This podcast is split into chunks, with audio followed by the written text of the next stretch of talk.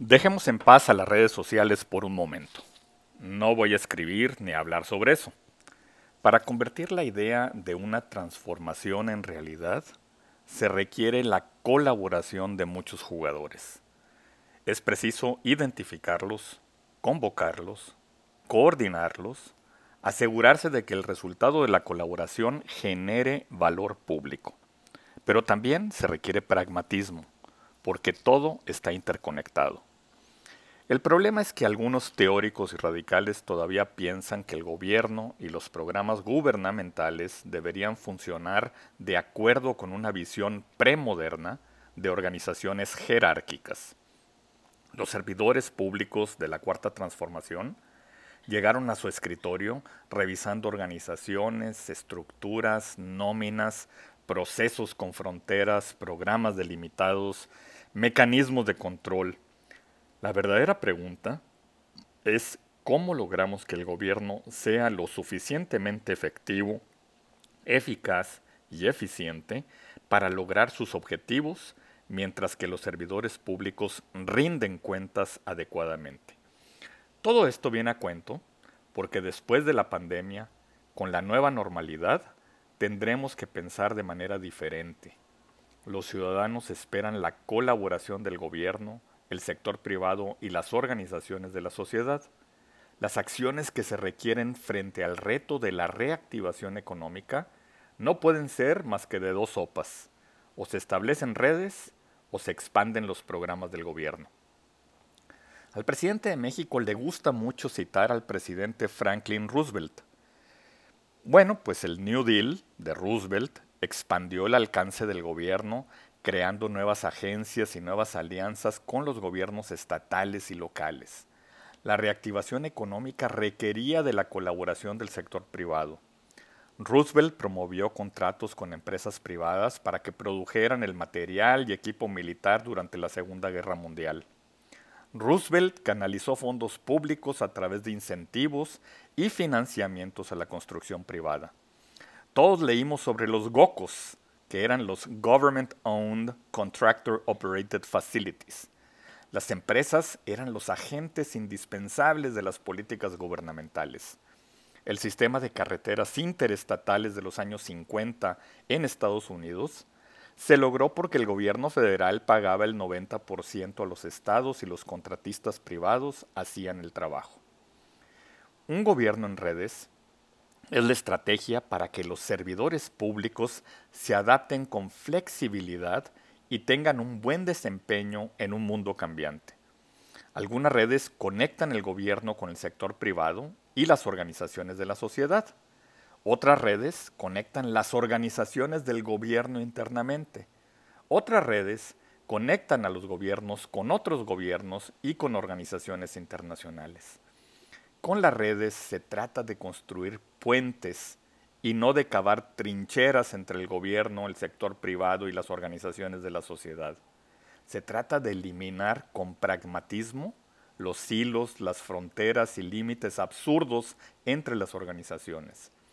Las redes son esfuerzos para adaptar a las organizaciones a través de alianzas prácticas, no ideológicas, para lograr objetivos públicos no se trata de mantener todo el poder dentro de las estructuras burocráticas. El gobierno en redes busca lograr cruzar las fronteras políticas y organizacionales. Se enfoca en cómo resolver problemas, cómo ayudar. Está en evolución constante. El gobierno en redes se adapta y con flexibilidad abre espacios para la colaboración política. No es una táctica simplista para resolver problemas es una estrategia para articular y orquestar. El liderazgo es fundamental para coordinar, enfocar, alinear y disciplinar el trabajo de la red.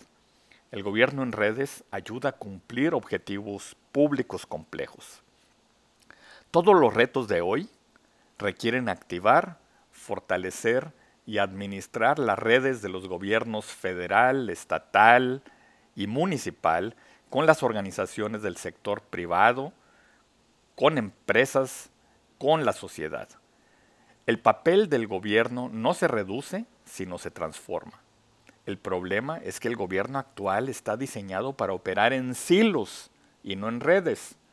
Debe entender que en el mundo moderno no hay separación de poderes, lo que hay es una separación de instituciones que comparten poder.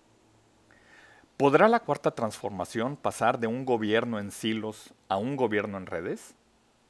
Hace dos semanas describí algunos ejemplos que ilustran la tremenda siloitis aguda que está padeciendo el gobierno federal. Sin embargo, hay destellos que podrían alimentar nuestra esperanza. Cuatro casos de estos días pueden fundar nuestro optimismo de que sí podría haber algún cambio y acercarnos al gobierno en redes. El primero es la reforma al sistema de pensiones de los trabajadores del sector privado. La Secretaría de Hacienda y Crédito Público, el Consejo Coordinador Empresarial y el, Congreso del Trabajo acordaron una propuesta que se convertirá en iniciativa de ley. ¿Qué propone la reforma planteada? Pues tres cosas. Lograr un ahorro adecuado para los trabajadores, tener criterios de elegibilidad razonables para la pensión y contar con una garantía de ingresos en vejez por arriba de la línea de bienestar. Ahora la Cámara de Diputados y el Senado la discutirán y aprobarán en el siguiente periodo de sesiones. El segundo caso es el anuncio del presidente Andrés Manuel López Obrador de que el gobierno federal mantiene pláticas con el sector empresarial y presentará un proyecto de reactivación económica para enfrentar los estragos de la pandemia. Y nos dijo, se va a presentar un plan conjunto de infraestructura para impulsar la industria de la construcción. Incluso se va a incluir el sector energético. Esto lo vamos a tener, dijo, yo espero que en 15 días. Se está hablando con el Consejo Coordinador Empresarial. Así lo dijo Andrés Manuel López Obrador. El tercero es la reunión del presidente con los gobernadores. Desde diciembre que el titular del Ejecutivo no se reunía con los mandatarios estatales. Y el miércoles pasado, en el Centro de Convenciones de San Luis Potosí, luego de una serie de diferendos registrados desde abril por el manejo de la epidemia del coronavirus, López Obrador accedió a una reunión privada con los integrantes de la Conferencia Nacional de Gobernadores, la CONAGO. AMLO acudió con todos los integrantes de su gabinete legal y ampliado y se comprometió con los gobernadores en que continuará y mejorará la coordinación para la seguridad pública.